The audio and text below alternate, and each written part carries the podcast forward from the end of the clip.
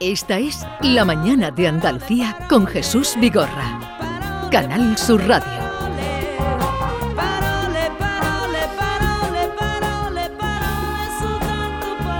Tiempo ahora para hablar de la cultura, de la poesía y de lo que nos quiera contar Carmen Camacho. Buenos días. Hola, buenos días, Jesús. Y Alfredo Valenzuela. Buenos días. Atenienses, buenos días. Al que tenemos que felicitar porque ayer era la presentación del libro de Vicental, que estuvo Sí. aquí por la mañana, El derecho a disentir, y creo que tuvisteis o cortasteis orejas y rabo en el término. Bueno, a mí, al, al que hay que felicitar es al maestro que la gente se puso en pie a aplaudirle después de interrumpirle en una hora que estuvimos de charla, pues tres o cuatro veces con aplausos. Eh, os recuerdo aquella visita de los intelectuales madrileños a la Barcelona de los años 10 y que comprobaban cómo gritaban a Pompeu Fabra por la calle. Sí. ¡Viva el maestro Pompeu! ¡Viva el maestro Pompeu! Y decían los madrileños, "Joder, esto en Madrid a un actor o a un torero, sí, pero a un filólogo.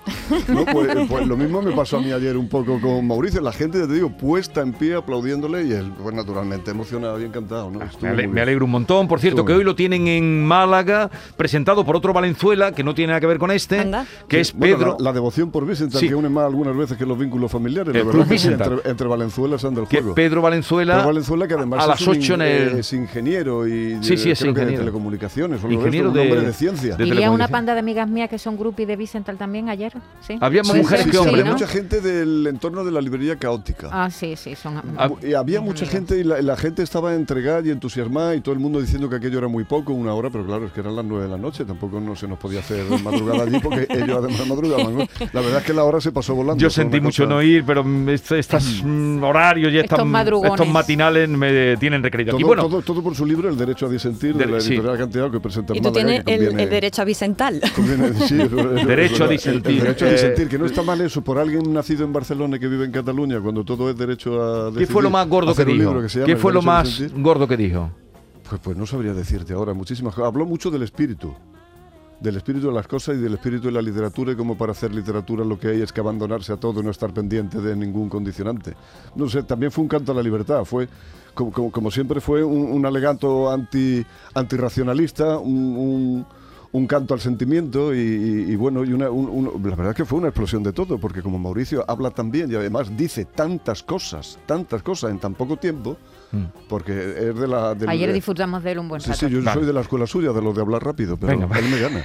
Venga, Carmen, dale. Pues vamos al lío. Abrimos hoy la libreta colorada en la que apunto las patadas al diccionario que escuchamos y leemos habitualmente en los medios de comunicación. El que tiene boca se equivoca, está claro. Pero sucede que a menudo, cuando se mete la pata en los periódicos, las radios, las teles y demás, es porque los y las periodistas quieren ponerse estupendos. Hablas con letra menúa y claro, derrapan que da gusto. Las patadas al diccionario, si se propinan desde los medios, tienen un problema gordo. Sucede que esas patadas son contagiosas. Se dice una tontería por la tele y de pronto, nada, todo el mundo la da por válida, incluso se pone de moda y se repite por ahí. Así estamos, que hablamos ya un rebortijo pamplinoso que no vea. Así que bueno, sin más tardanza, vamos a abrir mi libretita. Equivocado tú estás de la vida, mi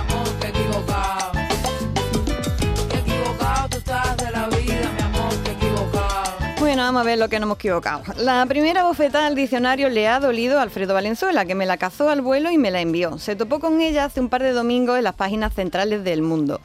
La noticia iba sobre la escultura de San Juanito de Úbeda y cuyo autor es nada menos que San... Uy, San, iba a Sí, decir San- San, Miguel Ángel, San, San Miguel Ángel. San Miguel Ángel. ¿Cómo Y hemos San saltado? Leonardo. San Miguel Ángel y San Leonardo. Escuchamos lo que me dijo Valenzuela en un WhatsApp.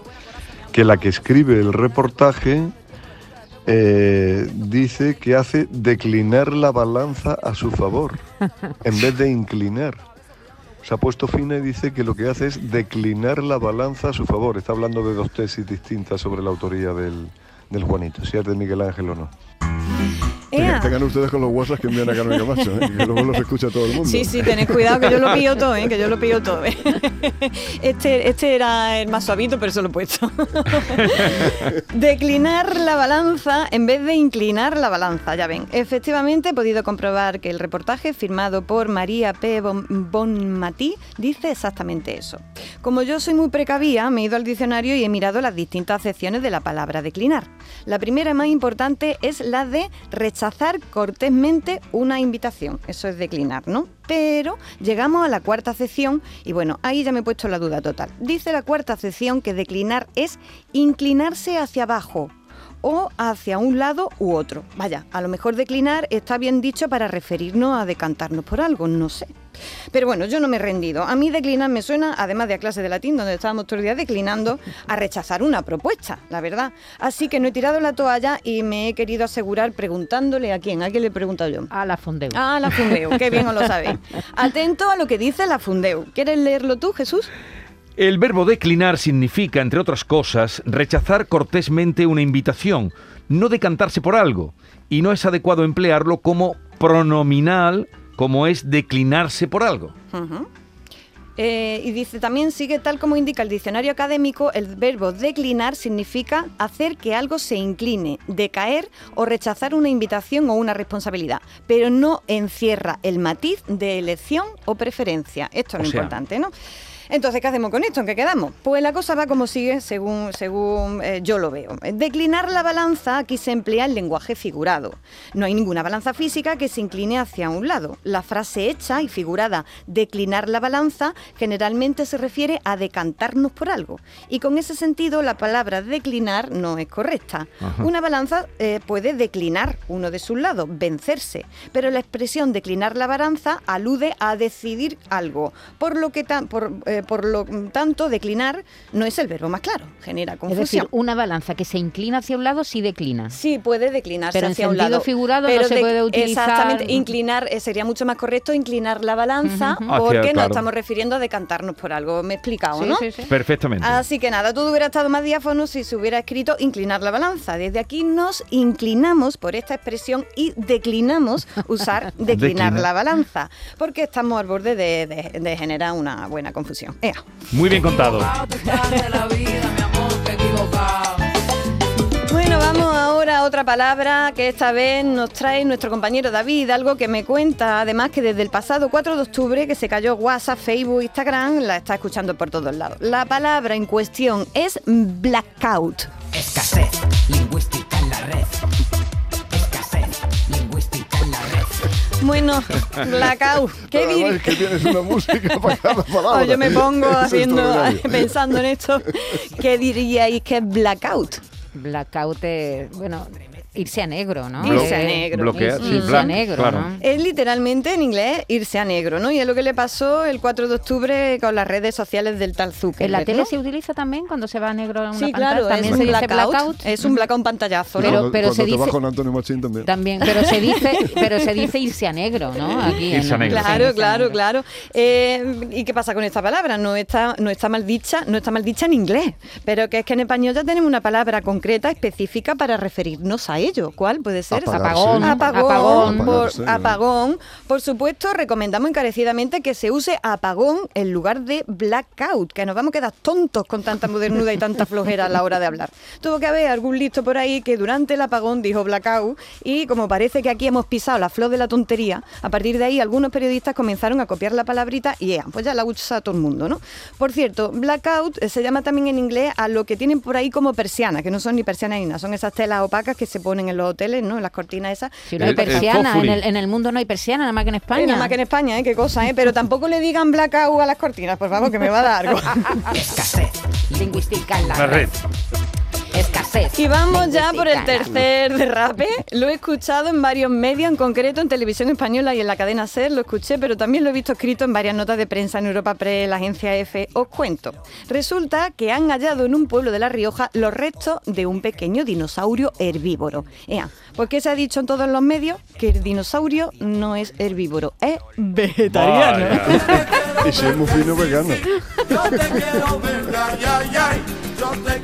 Ay, ay, ay, ay. ¿Es correcto decir que un dinosaurio es vegetariano? Para mí que no, salvo que el dinosaurio sea de los dibujitos animados, eso que hablan y van a la oficina y todo eso, ¿no?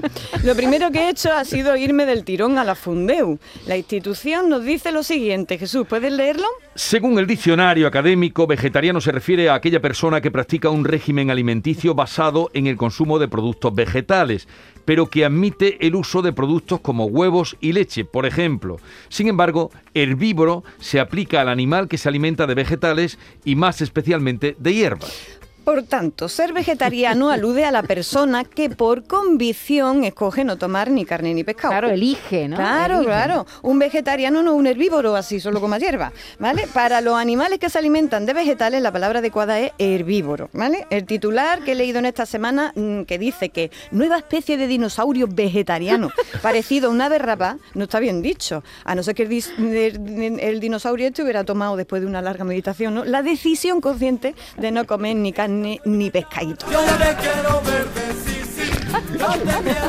Qué cosa pasa. Es muy. ¿Y- bueno. ¿Y, qué le ¿eh? decimos al que dice eso? Al que dice... yo conozco una ¿Qué especie hago? ¿Me rara- mato, Paco? ¿Me mato? Dice que de- de- de- Yo conozco una especie rara de vegetariano, además son chicas, en los dos casos que conozco son, son vegetarianas, pero que hacen una excepción con el jamón ibérico.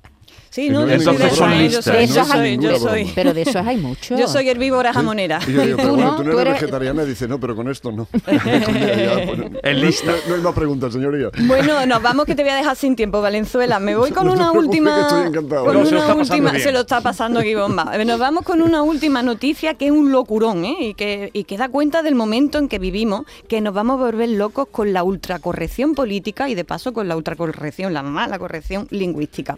La noticia la pueden encontrar en muchos medios de comunicación. Yo la vi por primera vez en ABC y es una petición que nos hace la cantante Demi Lovato. Dice así el titular. Jesús, léelo tú que a mí me da mucha risa. La cantante Demi Lovato pide que no se llame aliens a los extraterrestres porque es ofensivo.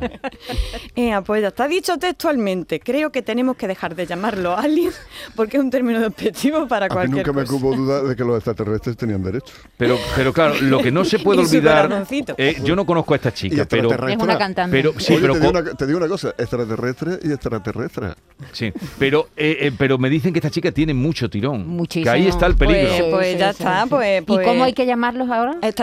Extraterrestre. Alien no, que eso es ofensivo. Bichos verdes Que- tampoco, que- no, nada, no, no, nada, no, nada. no, no, ten- que tened por favor mucho cuidado en no herir los sentimientos de los extraterrestres, porque ya es lo único que nos faltaba después de si lo el que hemos pasado. ¿eh? extraterrestre te pega un bocado en el hígado y te lo arranca y se lo come crudo, tampoco, porque tú no puedes ofender la diversidad. Eh, ah, has traído a Juan el Eh, Cama. hombre, pues nada, para deciros que, que os cuidéis de tanta pamplina y para la semana que viene seguimos con más. Bueno, recordamos el Twitter de Carmela, que es arroba aycarmela. Son cinco As al final. Mándenle ahí lo que escuchen, lo que les haga, eh, mm, pues les dé un efecto mm, disonante en el oído. Y las palabras de su pueblo. Palabras, palabras, todo lo que, tenga quieran. que ver con, Arroba con las palabras. ay Carmela A. Y a través de nuestro WhatsApp, si nos llega algo para ella, que veo que Yolanda está atenta, se lo hacemos llegar. Eso es. 670 940 200. 670 940 200. portugués seduciendo un francés y bailando el calé caminaba la Virgen María con el patriarca señor San José